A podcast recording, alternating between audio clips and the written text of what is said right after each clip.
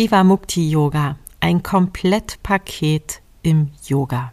Wie ein Kriminalhauptkommissar zum Yoga fand und wie es ihn lehrte, das Gute im Bösen zu sehen, wie es ihn lehrte, Mitgefühl für alle Menschen auf der Welt zu empfinden und auszudrücken und was es mit Jivamukti Yoga noch so auf sich hat, erfährst du heute. Hier bist du bei Jule, der Yoga-Detektivin.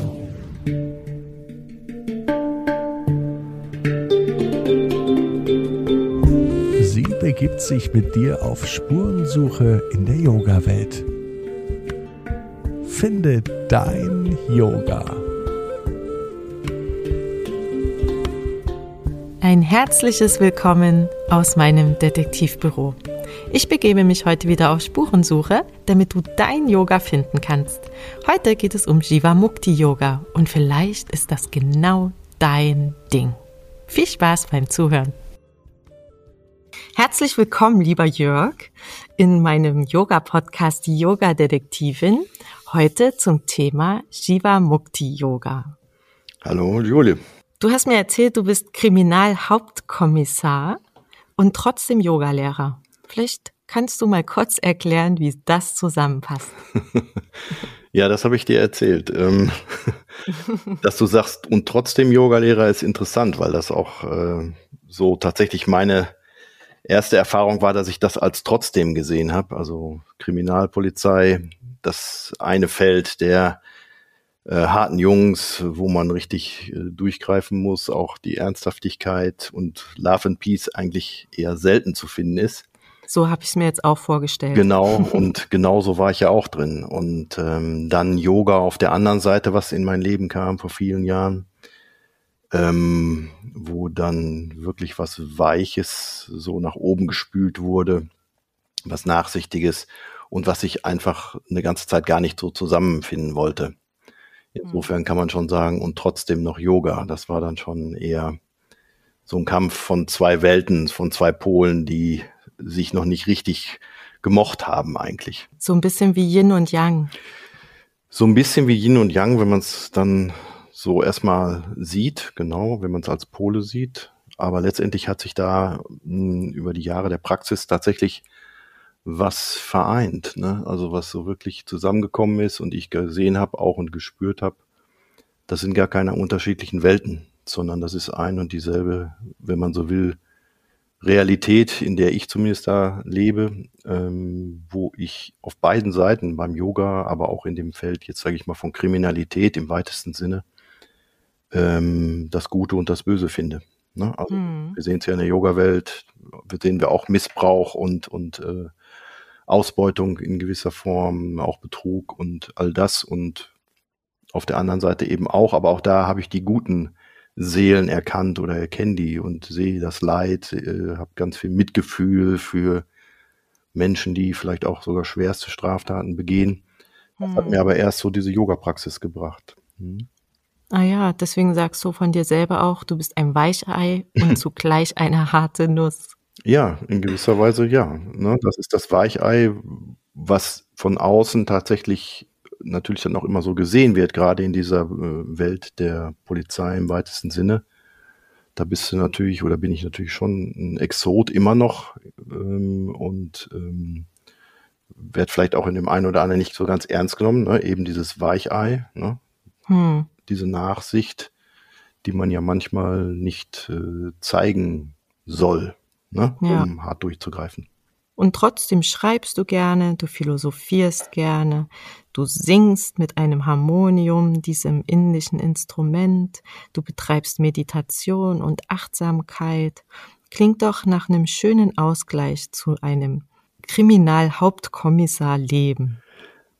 Absolut. Ähm, ja, das ist einerseits der Ausgleich natürlich. Also ich bin, ähm, gerade wo du das Singen ansprichst mit dem Harmonium, das ist wirklich boah, seit so vielen Jahren also mein absoluter Rettungsanker, noch vor allem anderen, vor der Körperarbeit und, und Meditation und so, weil das, das Singen führt mich immer wieder dahin. Und auf der anderen Seite, äh, als Ausgleich will ich das schon gar nicht mehr so wirklich bezeichnen, denn auch bei dem, bei meiner Arbeit äh, im Feld der Polizei ähm, übe ich mich in Achtsamkeit, nehme ich mir die kleinen Auszeiten für Meditation. Ich unterrichte da auch Achtsamkeit und Meditation, also biete auch, hm. früher habe ich Yoga angeboten, vor etlichen Jahren bei der Polizei in Köln.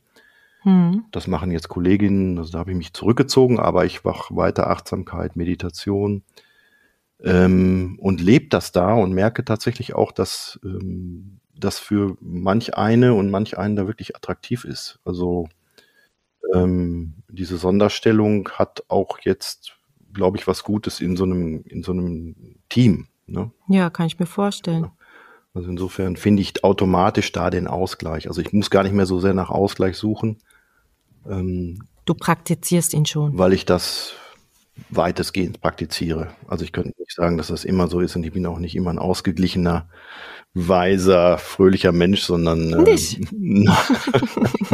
Ach, wer bist du das? ich suche ja immer noch jemanden, der so ist. Also ich bin gerne in der Nähe von Menschen, die, die so äh, in sich ruhen und strahlen, aber ich sehe auch immer wieder, ich kenne viele davon, aber äh, ich kenne dann auch, auch immer die anderen Seiten. Und was soll auch anderes sein, als dass wir genau. alles sind. Ne? Heute geht es ja um Jivamukti Yoga. Das ist ja der Yoga-Stil, den du auch unterrichtest. Genau. Was ist das denn so genau?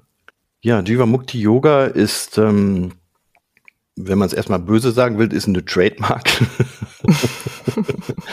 ich nehme das gleich mal vorweg, weil das tatsächlich ein Franchising immer ein Franchising, weil das immer so eins der ersten Dinge ist, äh, die mir dann aufgetischt werden.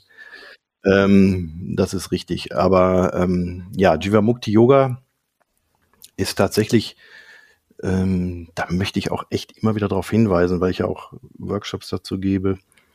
Ähm, das ist die Mutter aller Vinyasa-Yoga-Stile, die du, würde ich behaupten, weltweit siehst, die sich mhm. in den Anfang der 2000er, angefangen hier in Köln mit äh, Vishnus Couch, dann aber auch über München, Berlin, Hamburg, Du kannst sehen, wo es aufgepoppt ist. In den, in den Staaten war es früher, äh, davor schon natürlich, die sind ja immer mindestens 10, 15 Jahre voraus gewesen. Also alles, was sich so in diesen Vinyasa-Klassen ähm, jetzt entwickelt hat oder auch den Schulen, auch die Ausbildungen, da ist Jivamukti tatsächlich in gewisser Weise die Mutter. Und diese Vinyasa-Klassen sind ja die, in denen man eher so fließende Bewegungen übt, ne? Genau, das ist ja, ich meine, im Ashtanga-Yoga, das ist ja so auch einer der, der Urgründe dieser Methode. Ähm, die, die Gründer Sharon, David, äh, Sharon Gannon und David Live haben ja einen ihrer Lehrer, das ist der Patabi Joyce. Und ähm, das findet man auch dann tatsächlich diese Ashtanga-Yoga-Folgen, teilweise auch im Jivamukti-Yoga wieder. Also, aber was da natürlich nie gemacht wurde, zum Beispiel Musik in den Yoga-Klassen zu spielen, ne, was man heute ganz oft findet. Hm. Und äh, was ich jetzt auch und was auch alle Jivamukti-Yoga-Lehrer weltweit auch pflegen, den Einsatz von Musik. Ist das so ein Hauptmerkmal im Jivamukti-Yoga? Das ist eins der Merkmale. Ähm, es gibt ja verschiedene Aspekte, warum diese Methode oder was in dieser Methode so drinsteckt oder was da zu beachten ist, auch wenn man das unterrichtet. Mhm. Das ist also, wenn du die, jetzt die Musik nimmst, Nadam, Klang, Klang, wenn man es aus im klassischen Sinne nimmt, Nada, Yoga, äh, aus der Hatha Yoga Pradipika, aus dieser alten Schrift aus dem Mittelalter, dann ist Nada so mit eins der Ziele auch im Yoga, ne? dieses tiefe nach innen lauschen, ne? diese Erfahrung über das Lauschen, um dann irgendwann diesen einen Klang zu erfahren, den wir vielleicht mit Ohm oder sowas schon mal dem wir schon mal als Ohm begegnet sind oder in einer anderen Form, mhm. wo man aber nichts mehr für tun muss, der einfach da ist. Also das ist so eine der Säulen, die Musik. Dazu gehört dann natürlich das Chanting, das Singen, ne, das äh, Mantra-Singen auch. Äh, mhm, wird es in jeder Stunde praktiziert? Das wird in jeder Stunde praktiziert, ja. Gibt es so äh, Sachen, die man wirklich jede Stunde macht? Also gibt es da so Grundelemente oder einen bestimmten Aufbau der Stunden? Ja, es gibt so, es kommt jetzt immer drauf an. Es gibt ja viele Stundenkonzepte im Jivamukti Yoga. Aber wenn ich jetzt mal, ich sage jetzt mal so eine offene Klasse, da steht dann Open, da wird gechantet, ne, da werden äh, Mantras gesungen, mhm. wie so kleiner Kirtan. da wird sich irgendwo im Verlauf der Stunde, das muss nicht immer am Anfang sein, ne? so am Anfang wird oft viel erzählt, so ein Dharma-Talk, wenn du so willst. Man hat ein Thema, man hat einen Fokus des Monats, also jeder Monat bekommt ein anderes großes Thema mhm. mit gewissen Vorschlägen, wie, wie Lehrer damit umgehen können, aber ähm, da kann man sich auch selbst ähm, finden und schauen, wo resoniert so mein Leben und mein Unterrichten mit diesem Thema. Das wird dann äh, den Monat durchunterrichtet. Dazu wird die Musik ausgesucht, dazu werden unter Umständen auch die ähm, Asanas ausgesucht und äh, weitere Übungen, vielleicht auch eine Meditation, die dann äh, mit dem entsprechenden Thema verbunden wird. Genau. Mhm. Also es gibt immer gewisse Abfolgen ne, von den Sonnengrüßen. Dann wir sehen immer zu, dass wir alle Aspekte von, von Körperbewegungen drin haben. Ne? Bis zum Schluss zum Schulterstand und natürlich immer Shavasana. Also eigentlich so, wie man es aus den Vinyasa-Yoga-Klassen kennt. Deswegen sage ich, das ist die Mutter. Und ähm, aber was natürlich dabei ist, wir erinnern als Lehrer auch ähm, immer an diesen Aspekt zum Beispiel der, der Hingabe, ne? dieses sich wirklich ähm, liebend so in dieses Tun fallen zu lassen, also auch mit einer gewissen äh, Achtsamkeit, mit einem gewissen Gefühl. Ne? Das ist so diese eine der weiteren Säulen neben diesem Nadam, was ich eben angesprochen habe, ist Bhakti, ne? diese liebende Hingabe an etwas, was du vielleicht als göttlich beschreibst oder also ich finde es mittlerweile in fast allen Lebensbereichen, sobald ich reingehe, über mein über mein kleines Sein hinaus ähm, auch so eine Intention reingebe und sage, so, da ist, ich diene auch einem anderen, ganz anderen, einer ganz anderen Energie vielleicht in gewisser Weise. Und daran aber auch Menschen zu erinnern, die im Yogakurs sind, im Jivamukti-Yogakurs oder auch in anderen Yogakursen, die ich unterrichte, habe ich das hm. sehr verinnerlicht. Genau. Was bedeutet denn Jivamukti? Jivamukti ist zusammengesetzt aus Jiva, das ist die sogenannte individuelle Seele, sagt man. Also das, was das Individuum noch ausmacht mit allen Anhaftungen, die man so kennt, mit allen Vorlieben, allen Abneigungen, all diesen Ego-Themen und, und Ängsten, die da so drin hängen. Und Jivamukti, der, der Begriff ist nicht ganz richtig, das müsste eigentlich heißen dann Jivan Mukta, also Mukta, Mukti, die Befreiung, also eine Seele, die zu Lebzeiten befreit wurde, Jiva, Jivan Mukta. Und Aha. was bedeutet, ja, was bedeutet das? Ne? Äh, meine Lehrer, die sprechen immer von auch Erleuchtung. Ähm, ich würde diese Begriffe gar nicht so wild in den Raum werfen. Das ist einfach so dieses, diese Erkenntnis, die vielleicht ab und zu im Leben mal aufpoppt, dass man da nicht ganz alleine ist und isoliert individuell identifiziert mit was auch immer, sondern dass man wirklich Teil einer ganz großen Energie ist. Ne? Hm. Und ähm, diese Erkenntnis, wenn die andauert, dann spricht man von einem Jivan Mukta, also einer befreiten Seele zu Lebzeiten. Und die haben daraus Jiva Mukti gemacht, das war ein bisschen flüssiger. Kann man besser aussprechen. Deutlich, ne? weißt du denn, seit wann es das schon gibt, so überhaupt, wenn es die Anfänge sind? Gibt es das ja wahrscheinlich schon ewig. Ja, je nach Blickpunkt gibt es das schon ewig, genau. Also es gibt seit ähm, den 80ern. Also Sharon Gannon und David Live sind ja die Begründer, die leben auch noch. Sind das Amerikaner? Kam das daher? Das sind Amerikaner, genau. Das sind Amerikaner, die ähm, jetzt in Upstate New York, in Woodstock, haben die mittlerweile einen Ashram. In Woodstock. Ja, tatsächlich. Wunderschön, Wild Woodstock Ashram. Das ist also wirklich ein Traum dort. Aha. Die haben riesen äh, Wälder aufgekauft ähm, schon früh, um, äh, das sind so Wasserreservate und so, um das einfach vor Ausbeutung zu schützen. Die lassen die Tiere da äh, leben und in Ruhe und schützen also, also ein Riesenareal und da haben sie diesen Ashram drin. Mhm. Das ist also ihr ganzes Leben.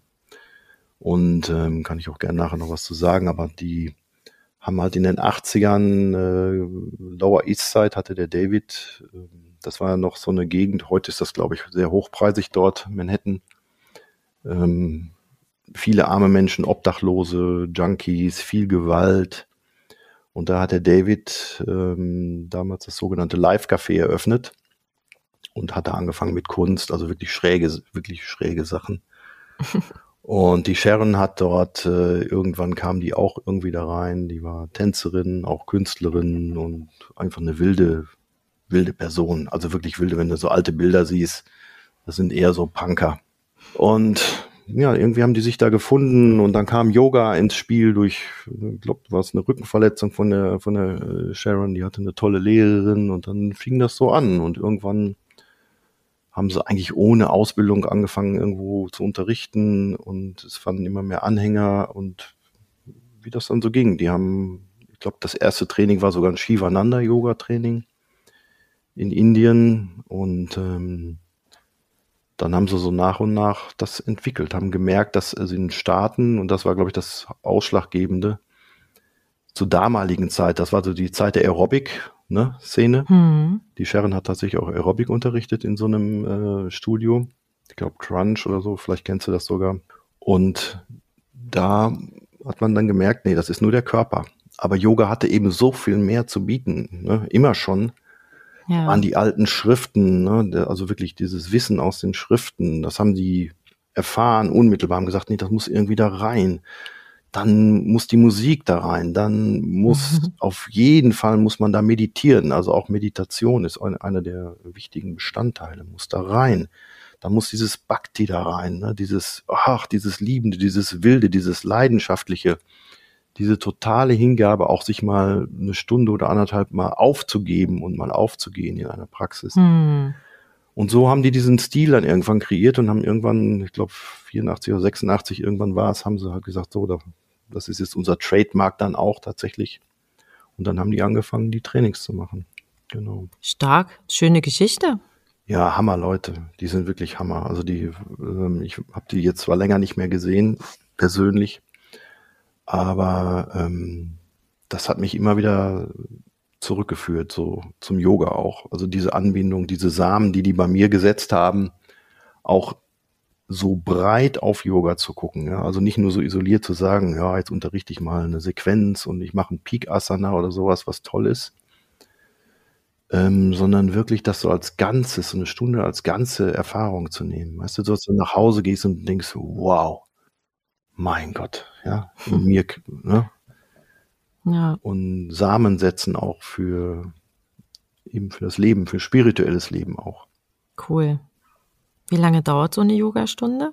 Das ist normal anderthalb Stunden, genau. Es gibt aber auch, äh, es gibt so eine Asana-Reihe, die ist dann immer fest tatsächlich, ähnlich wie im Ashtanga, die heißt Spiritual Warrior. Die ist nur mhm. 60 oder 70 Minuten, die geht aber auch knackig durch. Also ist es eher so ein schweißtreibender Yoga-Stil? Ja, in gewisser Weise schon, ja. Also ich nehme ein bisschen Dampf jetzt immer mal wieder raus, aber wenn du in New York bist zum Beispiel, die haben dermaßen Tempo oder die haben ja auch noch so CDs, CDs, DVDs. so das alte Zeug. Ach, das alte Zeug, diese Audios. Und wenn du da mal versuchst, eine Klasse mitzumachen und du bist nicht geübt und vertraut, da bist du, hechelst du im Atem eigentlich nur. Also es ist eigentlich schon eine Methode, muss man sagen, für echt fitte Leute. Ja. Wobei die auch viele Konzepte natürlich mittlerweile haben, ähm, auch für Menschen mit Einschränkungen und so. Ne? Das hat sich entwickelt. Das war so im Ursprung, war das wirklich, da musstest du topfit sein, sonst kannst du es vergessen. Ne? Hm, also war das wohl eher so für die Marathonläufer oder für wen war das früher so geeignet? Nein, das war einfach für, für, für junge, wilde Menschen, die einfach auch über den Körper, du machst ja Körpererfahrungen, wenn die ein bisschen härter sind, dich nicht verletzen hm. und du mal so ein bisschen an die Grenzen gehst und dann aber auch diese Mittel nimmst, wie dich mit Hingabe oder vielleicht mal mit der Musik begleitet, ja, was dir vielleicht den Schmerz nimmt oder die Ungeduld oder, oder, oder, oder diese unangenehme Situation ein bisschen lindert. Ähm, dann kommst du da schon ganz und dann genießt du das auch. Also ich habe das so genossen, immer im Schweiß gebadet mit 100 anderen irgendwo im Raum zu liegen. Äh, Kann man sich ja heute gar nicht mehr vorstellen. Ja, das ist das Ding. Ne? In, den, in der Corona-Zeit hat sich da auch viel verändert. Ne? Also im Jivamukti Yoga ist auch so, dass man normalerweise als Lehrer viel assistiert. Ne? Wir, hm. wir werden da extrem gut ausgebildet, auch in diesen Assists. Äh, sind da auch sehr gut, die Lehrer, kann man sich darauf verlassen. Aber es ist natürlich durch Corona jetzt alles verschwunden ne, in gewisser Weise. Ne? Hm. Ne, auch so eine kleine Massage zu geben in Shavasana und all diese Dinge. Das Ja. gehört eigentlich schon immer dazu, ja. Eigentlich schön. Ja, Schon deswegen lohnt es sich, dahin zu gehen. Für die kleine Massage am Ende. genau. Was, aber jetzt, wie gesagt, ne, ist das Ja. immer noch sehr zurückhaltend. Die Menschen sind da auch ähm, in den Klassen immer noch so ein bisschen, hm, ne? Hm, Also klar. deswegen bin ich da persönlich jetzt gerade. Ne? Andere werden es vielleicht anders machen, aber ich bin da gerade Ja. ein bisschen zurückhaltender. Aber so prinzipiell kann man heute schon sagen, dass trotzdem jeder mitmachen kann. Oder gibt es da Ja. jetzt was, wo man sagt, nee, die lieber nicht? Oder Kann jeder mitmachen. Ja, kann jeder mitmachen. Das ist ja auch immer eine Einstellungsfrage und auch, ich meine, ähm, sich selbst zurücknehmen, wenn man merkt, das geht nicht, das wird zu viel. Ne? ja, Das ist eigentlich bei diesen offenen Klassen, dieser Geometry Yoga Open Classes, die sind, da kann halt jeder hinkommen. Und ähm, wichtig ist natürlich, dass man da nicht so, man erklärt nicht mehr so viel mit Alignment, ne, sondern das geht schon knackig durch. Insofern ist schon ganz gut, so ein gewisses Fundament zu haben. Also ja, so, so die Begrifflichkeiten, dass man weiß, was der Ja. nach unten schauende Hund ist. Ja, genau, dass man die Begrifflichkeiten kennt, dass man äh, auch weiß, wie man jetzt die Atmung wirklich äh, sauber da reinbringt in Praxis und solche Dinge. Das wäre schon ganz, ist schon immer von Vorteil. Was würdest du denn sagen, ist der größte Vorteil dieser Yoga-Richtung? Der größte Vorteil. Warum man das üben Ja. sollte und nicht zum Ashtanga geht oder Nee, das würde ich niemals sagen. Also ich muss immer sagen, ich finde es genial, dass es das alles gibt. Und Ja, da hast du also recht. ganz, ganz im Ernst, äh, wirklich. Ich bin ja auch aus der Yoga-Therapie und solchen Dingen. Ich genieße das alles, aber beim Jivamukti-Yoga ist wirklich, du hast so alles geballt, ja. Also da kannst du sicher sein, da singt jemand mit dir, da philosophiert jemand mit dir in gewisser Weise oder gibt dir so ein bisschen irgendwas rein ins Leben, wo du vielleicht vorher oder noch nie oder nur dünn drüber nachgedacht hast und dann, und dann spürst du da vielleicht auch mal was ganz anderes, ne? hm, Du kannst sicher sein, eben, dass du immer wieder auch aufgefordert bist, ne, über dich selbst so ein bisschen hinauszugehen. Und was ich da ganz wichtig finde, es gibt ja diesen Aspekt von Ahimsa, ne, den du ja Mhm. kennst, und das die ist ja auch Gewaltlosigkeit. die Gewaltlosigkeit ist ja ein großes Thema und bei denen sowieso, das sind ja auch Aktivisten, Sharon und David, was das angeht, ähm, dass man auch da immer wieder so ein bisschen vielleicht hingeführt wird, nicht im, im Dogma oder in, in der Missionierung. Also mir liegt das fern, andere tun das tatsächlich auch. Ähm, aber so sein Leben auch mal immer wieder auf den Prüfstand zu stellen. Ne? Wie verhalte ich mich? Hm, Und man kriegt diese Dinge irgendwie da alle so mit. Und natürlich kriegst du geniale Entspannung. Ne? ja. Ja. Was verändert sich denn so bei den Yogis, wenn die regelmäßig kommen? Oder wie waren die denn vorher? Was kannst du denn da vielleicht so feststellen, was da so über die Zeit passiert? Oder auch nur über eine Stunde? Über eine Stunde, das ist das, was du wahrscheinlich als Yogalehrerin auch kennst, ähm, ne? wenn ein zerknautschtes Gesicht nachher strahlt und, und weich und fröhlich nach Hause geht, manchmal ein bisschen Ja. entrückt, manchmal aufgedreht, manchmal in sich geht. Das ist für mich schon, ein, das ist schon, wow. Das, Auf jeden Fall, wenn sich was verändert hat, hat sich's gelohnt. dann hat sich's immer und du weißt ja auch, es ist es geht ja gar nicht anders, als dass sich was verändert. Also wir, wenn wir so mit Körper und, und Atem arbeiten, ähm, dann verändert sich immer was. Aber was so au- auf die lange Sicht, was ich wirklich merke, und das ist ja das, was ich bei mir gemerkt habe, ähm, das kann ich vielleicht kurz mal erzählen, also dieses Thema Ahimsa ähm, oder äh, Ernährungsthemen und sowas, ne? Mhm. wo ich mich immer sehr begrenzt gefühlt habe. Und ich bin ja in dieses Teacher-Training damals rein. Wann war das überhaupt? Das war 2003 bei mir. oh ja. Ja, da waren die mit ganz vielen aus, aus den Staaten in Österreich in der Nähe von Kitzbühel in so einem umgebauten Seminarhaus. Das war mal ein Kuhstall. ähm, da waren wir da mit über 60 Leuten, ein paar wenigen Deutschen und dann der Rest halt ähm, aus der ganzen Welt und Staaten. Hm. Und ähm, genau, da fing das an für mich und ich war eben, was ich habe unbewusst mein Leben gelebt. Ja, ich habe es einfach genossen. Das war auch gut so, ne? Ich habe es einfach frei alles genossen und die haben mich erstmal darauf gebracht, also mal zu schauen, wie ist das denn auch mit äh, Tierrechten, wie behandeln wir äh, unsere Mitwesen auf diesem Planeten. Und ähm, damals war das noch nicht alles so. Ne? Da gab es noch so Filme, die wurden unter der Hand ge gehandelt, äh, DVDs, Meet Your Meet oder sowas. Die haben die dann auch da gezeigt, wo du dann wirklich, mit, ich habe mit Entsetzen da gesessen, habe geheult, weil ich nicht fassen konnte, was wir so alles anstellen mit unseren Mitgeschöpfen. Hm.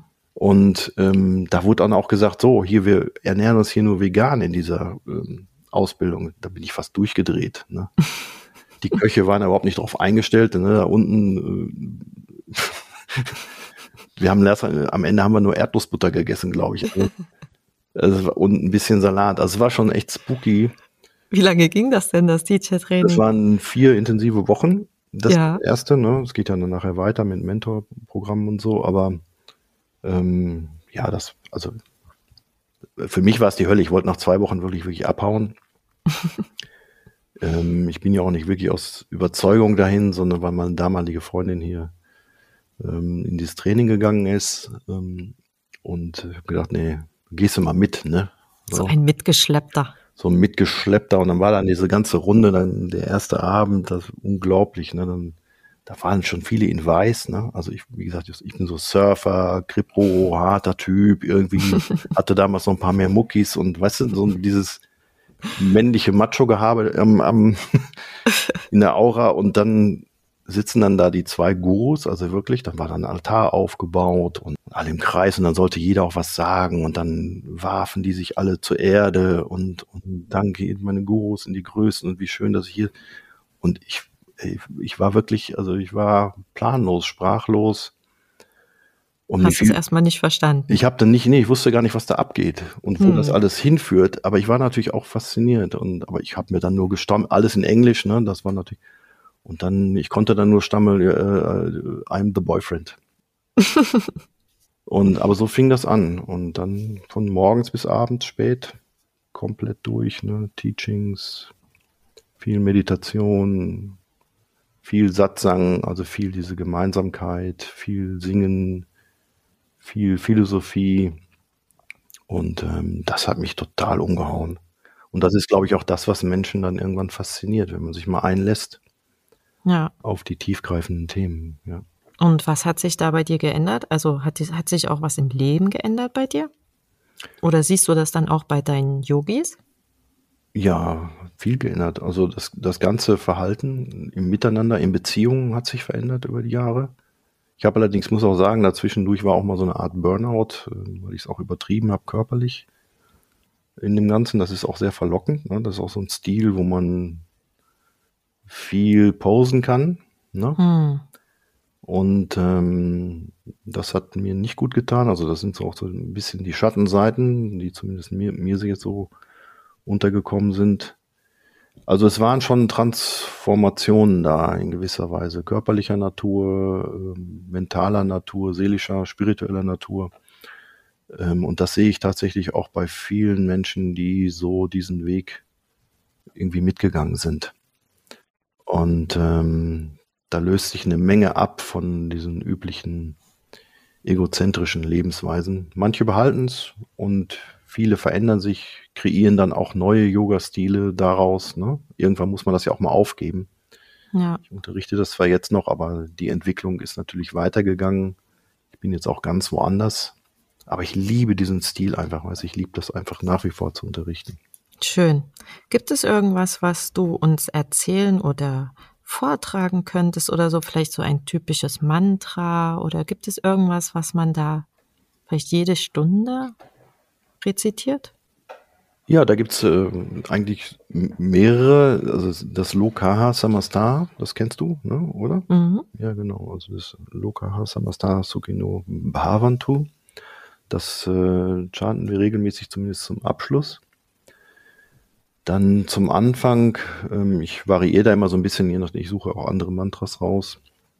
Aber was auch sehr oft drin ist äh, und woran erinnert wird, das Guru-Mantra, ne? Guru Brahma, Guru Vishnu, Guru Devo, Maheshwara, Guru Sakshat Param Brahma, Tasmai Shri Gurave Namaha, Tasmai Shri Gurave Namaha. Kennst du auch, ne? Ich kenn's, ja. ja genau, und äh, ich wollte es dann nochmal hier für Hörer und einfach um daran zu erinnert, daran erinnert zu werden, dass wir wirklich ähm, in diesem Leben schon von Geburt an Lehren erfahren. Ne? Dieses, dieses Phänomen, überall Lehrer zu haben und Lehrerinnen mhm. und Situationen, die uns Lehrer sind.